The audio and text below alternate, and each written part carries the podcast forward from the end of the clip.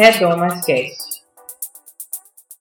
Sejam bem-vindas e bem-vindos a mais um Redomas Cash, esse espaço para debater assuntos relevantes não só para nós mulheres, mas para os homens também. Eu sou Amanda Lopes e esse é mais um episódio da nossa série Visita, em que entrevistamos alguém sobre algum fato da vida delas, algum ponto da vida delas.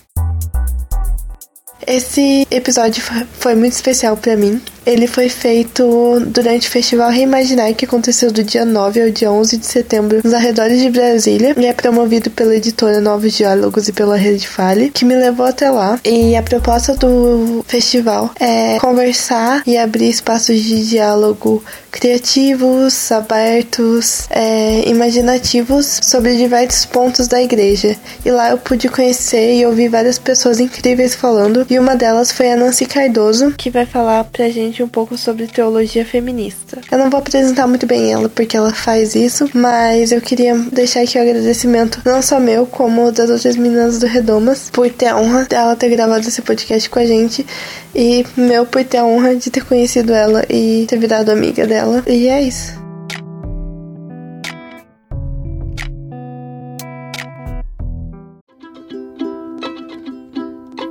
Vou lhe fazer uma visita, mas não fica assim aflita, que eu não sou de reparar. Nancy, então se apresenta um pouco pra gente e como você começou dentro da teologia feminista. Então, eu sou Nancy, eu sou do interior do Rio de Janeiro, sou pastora metodista e já estudei então teologia, filosofia, ciências da religião e história. E eu já trabalhei com igreja local, professora, e hoje o meu trabalho pastoral é na Comissão Pastoral da Terra, que é uma comissão das igrejas que trabalham com conflitos de terra no Brasil todo. Então, um pouco do meu trabalho eu divido com a leitura, é, a teologia feminista, em especial a leitura feminista da Bíblia, e o trabalho com o pessoal da roça. Já morei no sul da Bahia, já morei no Mato Grosso, trabalhando principalmente com formação na Comissão Pastoral da Terra. Agora você pode contar um pouco tipo da sua história, de como hum. você resolveu que você queria fazer isso e como você se engajou nessas coisas. Ah, eu sou de família igrejeira, sempre muito igrejeira. Eu fazia tudo e qualquer coisa na igreja, mas uma coisa que me marcou muito foi quando a minha igreja abriu um centro comunitário com os estudantes da medicina. E aí tinha um ambulatório nos fundos. Eu fazia qualquer coisa na igreja, reunião de oração, qualquer coisa. Inclusive me ofereci como voluntária para. Isso eu tinha 13, 14 anos para ajudar a fazer as fichas das pessoas. E aí eu comecei a, a ver gente da minha cidade, da periferia, que eu nunca tinha visto, que a minha família é operária, mas de classe média média, assim. Mas vinham as pessoas pobres, dos bairros que eu nunca tinha ouvido falar, com dores, sofrimentos e arranjos familiares. E aquilo me marcou muito, mas foi muito bacana porque eu fiz esse passo dentro da minha igreja. E quem trabalhava na ação social eram as mulheres. O outro lugar que eu gostava muito era a escola dominical onde minha mãe trabalhava, que também era um lugar muito das mulheres.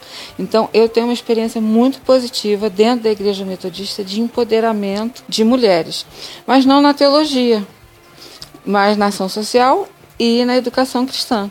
Até que um dia veio um grupo da Faculdade de Teologia visitando as igrejas e foram lá na frente falar e tinham três pastoras. E eu pensei, ué, pode? Eu não sabia. No meu elenco, assim, tinha essas outras tarefas que eu já fazia. E isso foi muito marcante para mim. Mas eu continuei como professor, fui ser professora e trabalhar com, com periferia, tudo isso. Mas essa questão de um espaço da igreja que não era só da ação social e nem só da educação cristã, mas também de, de formular, da liturgia, da pregação, do estudo bíblico, não só o estudo bíblico para as crianças, adolescentes. Então aconteceu assim, né? Mas a minha igreja me empoderou muito, me deu muita chance. Eu fui a muito encontro de juventude e eu quis fazer isso. Eu quis fazer isso. Então eu começo fazendo pedagogia na Federal do Rio de Janeiro, mas eu trabalhava com a creche metodista na favela da Rocinha e eu queria juntar as coisas, né? E eu queria e eu queria uma teologia que me ajudasse a pensar a pobreza, a pobreza, as, as mulheres chefes de família. E aí a pedagogia não, só a pedagogia não respondia. Então aí eu tranco a pedagogia e vou fazer teologia. Então ainda era muito uma teologia a partir dos pobres, com os pobres, uma teologia da libertação. Quando eu virei pastora foi muito difícil. Eu enfrentei muita discriminação, muito preconceito, rejeição de todo tipo das comunidades que eu fui pastora. E isso me empoderou, me deu muito assim, me chamou, sabe, mexeu com meus meus brios. E então, é, na, quando eu fui estudar com o pessoal do CEBI, que é o Centro Ecumênico de Estudos Bíblicos, ali eu encontrei a reflexão, leitura feminista da Bíblia já organizada. E aquilo para mim foi um. Era o que eu estava é, faltando, né? Então, isso, num período de 10 anos, entre começar a teologia, e começar como pastora e ir para o trabalho de Bíblia popular, eu consegui fechar essa minha formação básica. Né? Mas eu acho que quem me deu o instrumental básico foi a minha igreja local. Foi a minha escola principal, mais querida.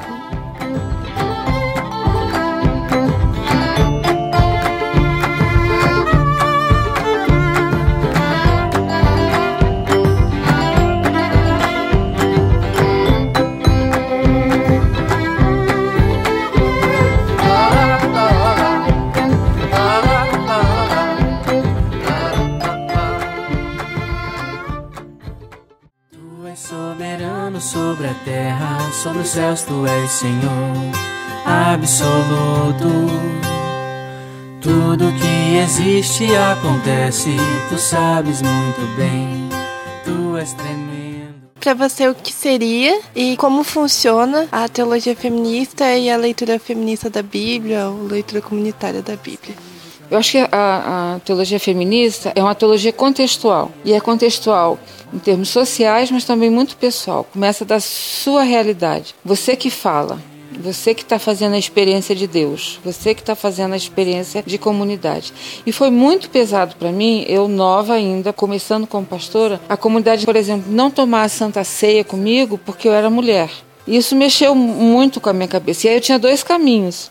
Ou eu abandonava ir embora, porque foi muito violento. Eu tinha 24, 25 anos e a comunidade para que eu fui designada me deixava sozinha com o pão e o vinho. Não vinha, né? Isso foi muito, foi muito forte, foi muito sofrido. E eu tinha dois caminhos: ir embora, desistir, né? Pelo grau da violência, ou eu de me empoderar de uma outra maneira. Né? Então, quando eu começo o trabalho de leitura da Bíblia com os grupos de mulheres pobres da periferia de Duque de Caxias, na Baixada Fluminense, isso começa a funcionar muito bem. Eu começo a ver que a Bíblia empodera muitas mulheres e também me, me empoderava. Né? E aquela minha trajetória da minha mãe, da minha igreja, da minha escola dominical foi resgatada aí. Então, a teologia feminista sempre começa com essa experiência da dor, do sofrimento, do silenciamento da experiência de mulher. E aí você vai em direção a outras mulheres que também experimentam isso, né? E aí você tem que fazer uma decisão. Eu fiz a decisão, eu quero continuar dentro do evangelho e dentro dessa igreja. Eu tinha os motivos para sair. Mas foi, mas eu vou ficar, mas eu vou ficar de uma forma libertadora. E aí quando eu vou ao encontro das mulheres pobres, aí eu vi o que que era necessidade de libertação que delas era a questão básica de sobrevivência, apanhar em casa. A minha comunidade, muitas mulheres, elas faziam limpeza nos motéis, que é a minha comunidade era na Rio Petrópolis. E ali tem muito motel. E essas mulheres conseguiam emprego ali para fazer limpeza, para lavar roupa, para cozinhar. Então era uma tripla opressão. Né? Muitas vezes elas tinham que deixar filhos e filhas sozinhos para ir trabalhar no motel e a cabeça delas ficava muito doida e tal. Então a gente teve que fazer um trabalho pastoral muito grande de apoio dessas mulheres. Né? E aí eu saí da minha, da minha experiência de empoderamento de mulher e fui ao encontro da experiência delas. E isso foi muito, muito importante. E depois, nos estudando, quando eu fui estudar, eu já comecei a tentar organizar qual é a realidade das mulheres, as formas de opressão na igreja, na sociedade, na família. E aí, como é que a palavra de Deus responde?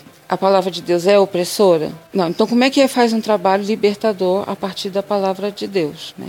Aí comecei a sistematizar. Eu fiz o mestrado, fiz o doutorado. Então, eu trabalhei no mestrado Profecia e Vida Cotidiana, que é trabalhar profecia não como discurso, mas comida, saúde, criança, trabalhando os profetas nessa perspectiva da vida cotidiana, que era como eu respondia para as mulheres com quem eu trabalhava. Aí eu trabalhei com as mulheres da pastoral operária, trabalhei com mulheres prostituídas lá em São Paulo durante meu mestrado doutorado. E aí comecei a fui desafiada a trabalhar com as mulheres sem terra, fazer estudo bíblico nos acampamentos de mulher sem terra. Isso mudou minha vida e eu hoje sou uma mulher da roça.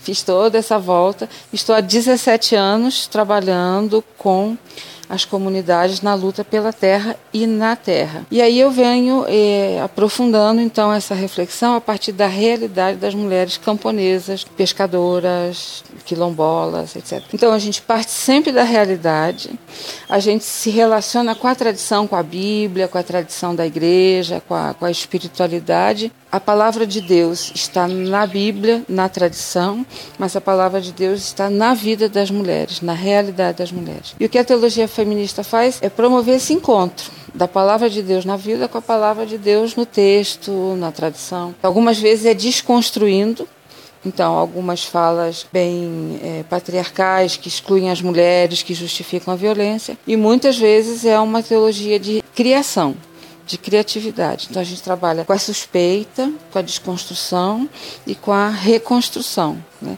sempre a partir da realidade das mulheres. Aí tem que ler muito Aí a gente lê muito de filosofia, de antropologia, de sociologia, mas é a partir da a, o elemento metodológico básico, é a experiência das mulheres. E por isso não tem uma teologia feminista. Tem uma teologia feminista para mulheres negras, uma teologia feminista a partir das mulheres indígenas, porque é a realidade e o contexto que. E por isso uma teologia que faço eu, que já estou com 60 anos, não é a mesma teologia que vocês hoje fazem e estão fazendo. A gente conversa, a gente dialoga, a gente se ajuda, né? Mas o fato de ser contextual é fundamental. Tu és tremendo,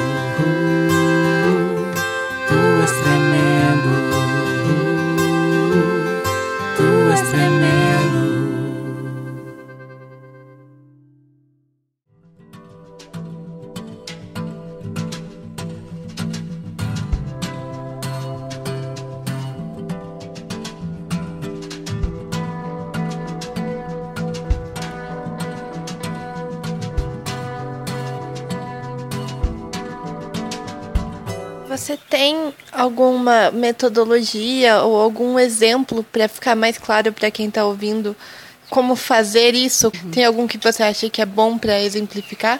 Eu sou biblista, né? Meu, meu mestrado, meu doutorado foi na área de Bíblia. Mas eu sempre trabalhei com a leitura popular da Bíblia e a leitura feminista. Então a gente junta isso, que é a experiência que a gente fez aqui do bibliodrama. Então a gente Eu estudo o texto, identifico no texto o lugar de conflito e aí eu vou trabalhar com as mulheres não só no registro da leitura, porque muitas dessas mulheres elas não têm leitura, né? Elas ficam intimidadas se tiver que fazer leitura.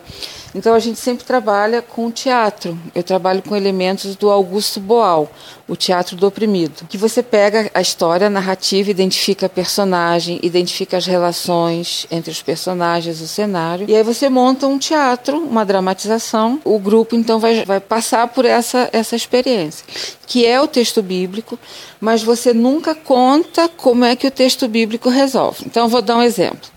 O filho pródigo conta a história, mas qual é o ponto central? É o momento em que o filho está no portão e a gente não sabe se o pai vai acolher ou não. Aí a gente identifica, esse é o lugar clímax desse, desse texto. Você interrompe aqui e coloca as mulheres para conversar. Você é o filho, você é o pai, e como é que vocês resolvem essa história? Aí uma mulher pergunta assim: Mas não tem mãe nessa casa? Era uma coisa que eu nunca tinha pensado. Aí eu pergunto: Por quê?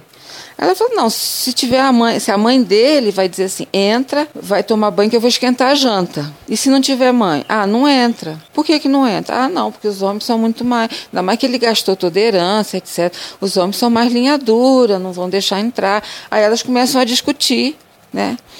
E, e, então tá bom, então vamos, vamos trocar. Não é o pai na varanda, é a mãe na varanda. Né? Então agora vamos trocar, agora é o pai na varanda. E aí elas dramatizam e com isso elas trazem as coisas que elas têm na realidade delas, que é muito de mulher sozinha, chefe de família, etc e tal, e experiências de pai às vezes muito ruins. Depois a gente faz essa experiência em que elas falaram. Então o texto bíblico nunca cala a boca delas. O texto bíblico quer convidar elas, elas que falam, elas que abrem o texto, elas constroem significado. E depois eu tenho que dizer, olha, mas na Bíblia tem uma experiência de um pai misericordioso, que a gente às vezes não conhece, mas na Bíblia resolve assim. Então, é uma esperança para nós. Um dia os pais também vão ser misericordiosos. Né? Existe essa experiência. Então, essa é um, uma maneira de você de você trabalhar. Mas o importante metodologicamente é eu trabalho muito a parte da Bíblia, mas o texto bíblico sempre é uma provocação e você não tem que só pensar com a cabeça, mas você tem que entrar nos papéis, você tem que sofrer aquela história e deixar a comunidade resolver. Por exemplo, Caim e Abel. Eu trabalho com camponês, Caim e Abel. Né?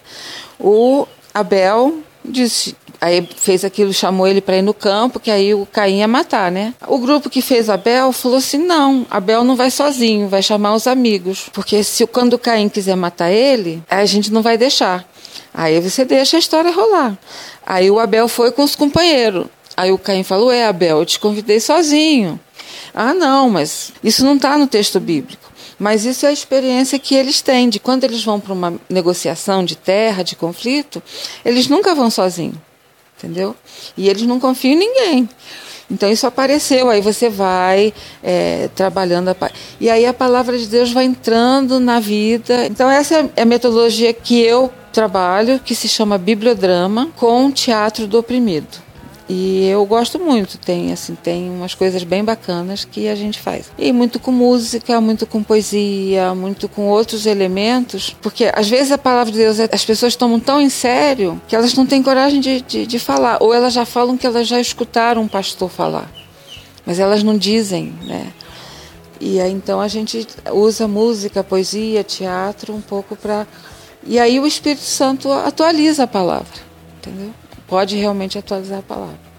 Então, essa é uma das, das metodologias. Então, sempre muito corpo, muito teatro. E sempre eu sei como começa e nunca sei como termina os encontros com as, com as mulheres e com as comunidades. Né? Eu não controlo tudo, porque eu quero que realmente a vida das mulheres que elas sejam protagonistas, tenham autonomia de construir. É muito difícil, é mais fácil você ir com tudo pronto e dar uma mensagem, né? Mas aí eu acabo silenciando do que promovendo a, a voz das mulheres, que é o que interessa, né?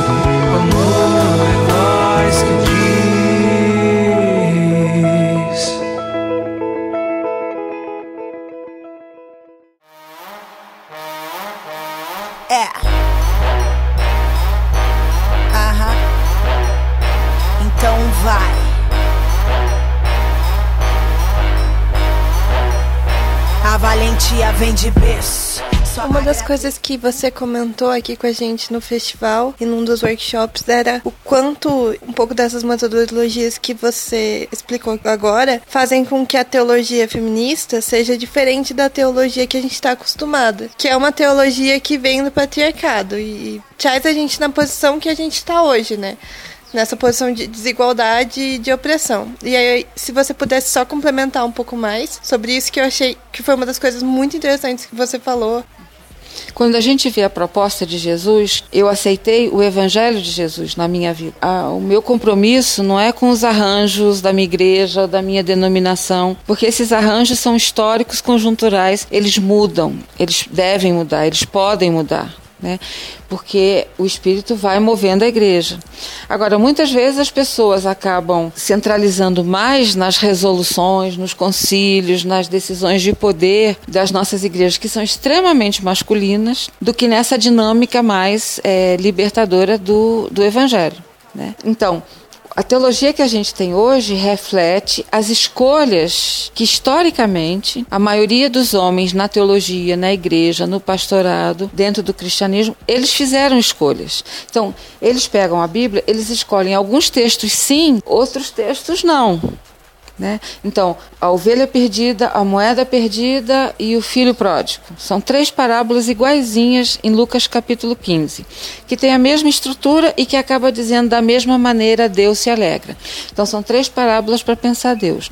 Hoje nós conseguimos pensar a ação de salvação de Deus como o bom pastor e eu consigo pensar a ação de Deus como o Pai misericordioso. Mas não entra na nossa cabeça que Deus é a mulher que perdeu e achou a moeda.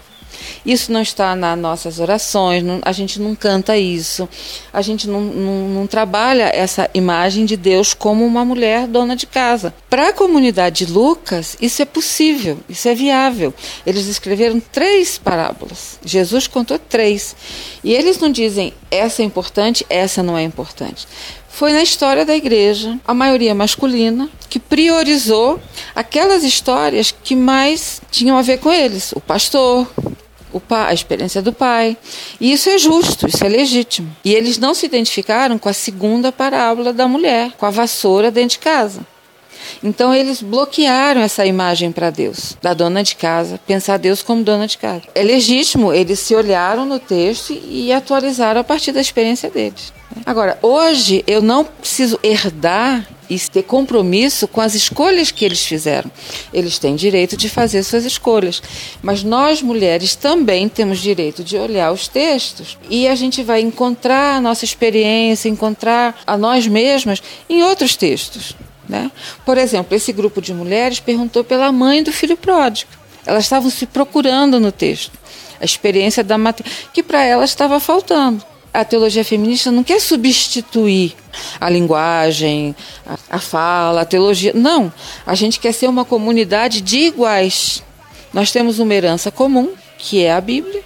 Essa herança comum é plural, é inclusiva, ela é conflituosa e todas as pessoas da comunidade iguais têm direito de olhar para a tradição e de fazer escolhas.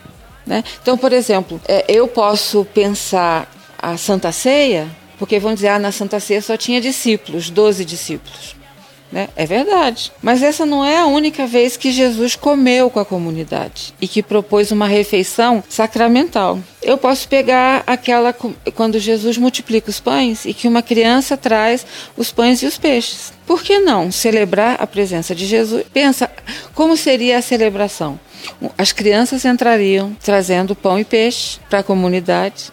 Nós daríamos graças todo mundo comeria, os mais pobres poderiam levar pão e peixe para casa. Mas como Paulo usou, né, e a igreja depois usou aquela última refeição como referência de comida de memória com Jesus, isso não quer dizer que as outras refeições também não possam se oferecer. Ou, por exemplo, a mulher que lavou os pés de Jesus. Isso não tem nas nossas nossos cultos. Eu podia pensar isso. Né? A gente tem o lava-pés na Páscoa. Mas por que não pensar? Uma coisa mais, ah, mas é muito sensual, é muito, são outros elementos que acabam não entrando na liturgia, mas está lá disponível no texto bíblico. Nós podemos pensar alguma coisa com perfume, com cabelo, entendeu? Tocar os pés, massagear os pés, como experiência de Deus, como experiência da nossa fé. Está lá disponível. Quem é que diz o que, que pode e o que, que não pode? Se nós somos uma comunidade de iguais, e se o Espírito Santo de Deus faz de nós uma comunidade de iguais, né? então nós não queremos substituir, nós não queremos calar a boca dos homens, nós não queremos falar sozinha. Nós queremos ser uma comunidade de iguais, porque na nossa salvação a gente descobre que todos e todas nós, né, somos irmãs e irmãos de Jesus, filhos e filhas de Deus. E essa grande igualdade que é a, a, grande proposta do Evangelho. Né? Então, assim, então tem muito a ver com o tipo de pastora que eu sou, o tipo de pregação que eu faço, e por isso eu invisto muito na leitura popular da Bíblia. Eu não fico falando sozinha do altar. Eu acho que o importante é dar a Bíblia para a comunidade, deixar a comunidade ler, aprender, entendeu? Isso não ser só coisa de faculdade de teologia e de pastor, pastora, mas empoderar a comunidade. Pobre, violento, soberbo, no gueto aprendi a andar com Cristo, não me rendo ao capitalismo, não me torno promíscuo. Resgate o poder que tem, a força para ir além ao bem do Criador, e me louvor a paz do Senhor sem cor. Por sua imagem e semelhança fomos feitos e aceitos povos eleitos, jeitos a cometer erros, astrinco lindo mentes pelo mesmo objetivo. Hip hop incentivo, apologia ao cristianismo.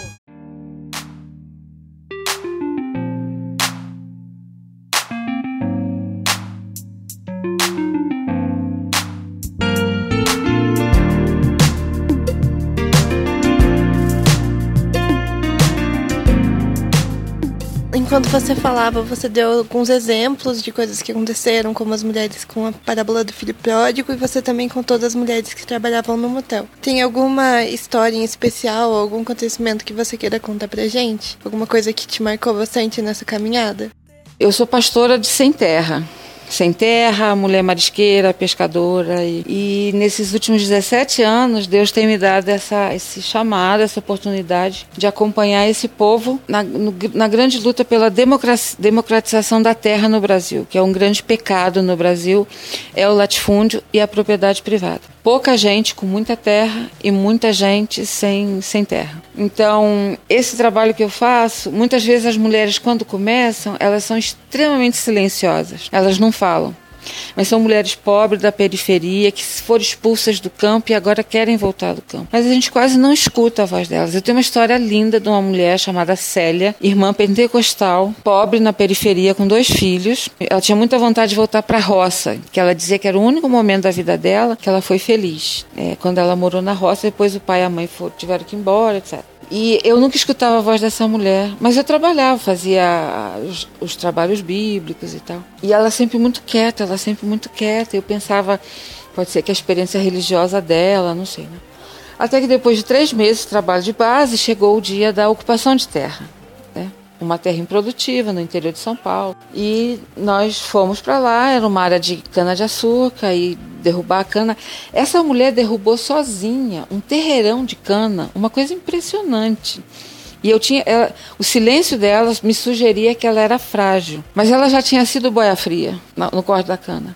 Essa mulher derrubou um, um, terreno de cana e que nós, os estudantes, nós levamos, assim, a gente ficou abismado com a capacidade de trabalho dessa mulher. E mais, quando chegou a hora do almoço, ela já tinha derrubado e aí nós, eu comecei a ouvir a voz dela pela primeira vez e ela falava: atenção, agora larga, preciso de três pessoas para buscar água, preciso de tantas pessoas para cuidar do feijão, preciso de tantas pessoas para não sei o quê. Eu falei, meu Deus, essa mulher fala. Para mim foi uma emoção tão grande. Primeiro que ela passou de muda, silenciosa nas reuniões, como se ela fosse uma mulher passiva.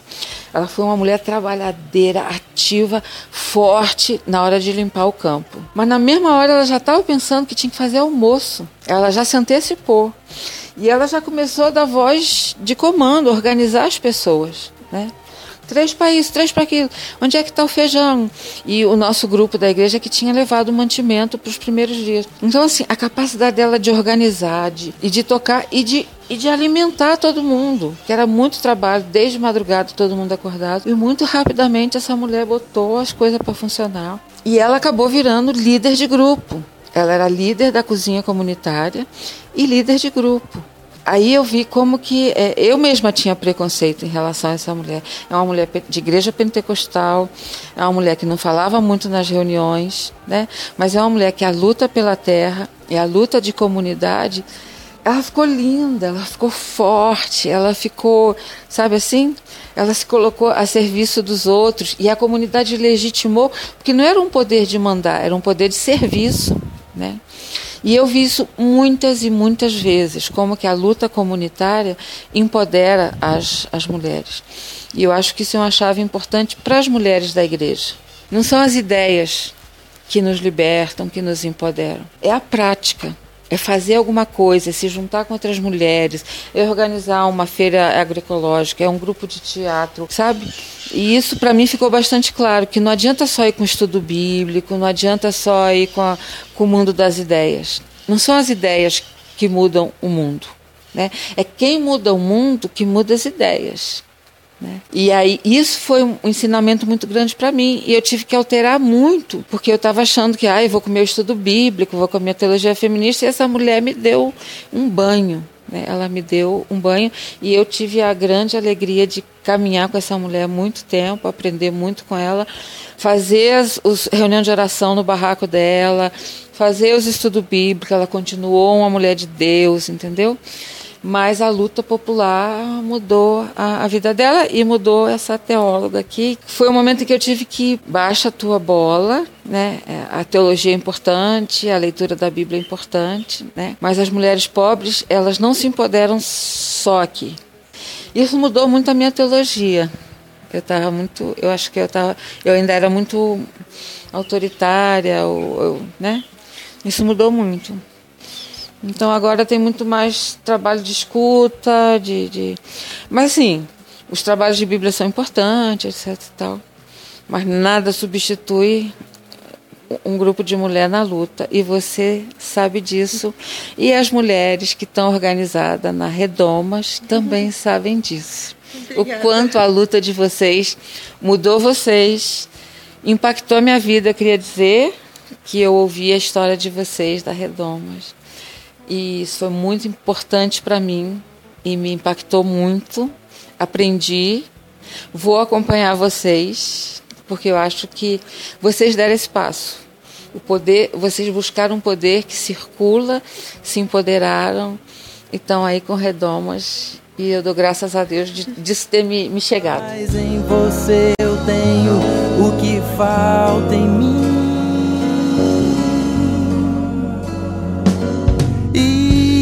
Descubro o que tenho de melhor para lhe oferecer. Para lhe oferecer. Para lhe oferecer. E aí, por último, o que você teria para dizer para meninas que se interessaram pelo assunto, pela sua história e por essa lógica de ver a Bíblia de um outro jeito e de ver a teologia feminista. O que você teria para dizer para elas? O Espírito de Deus está na vida de vocês, né? Que vocês estão vivendo, as perguntas, os conflitos. São essas as questões, são essas as perguntas. Mas façam isso em coletivo, em comunidade, né? E surpreendam-me, né? Eu acho que agora é a ver, é, vocês, vocês vão vocês, vão, vocês já estão trilhando, vocês vão trilhando. Agora, acredita essas coisas, que essas intuições, essas perguntas, né? Ninguém vai fazer por vocês, vocês têm que fazer. E eu espero ser surpreendida muitas vezes por vocês. Tá bom? Tá bom. Procuro uma rocha para construir a minha casa me cansei dessa poeira. Preciso descansar.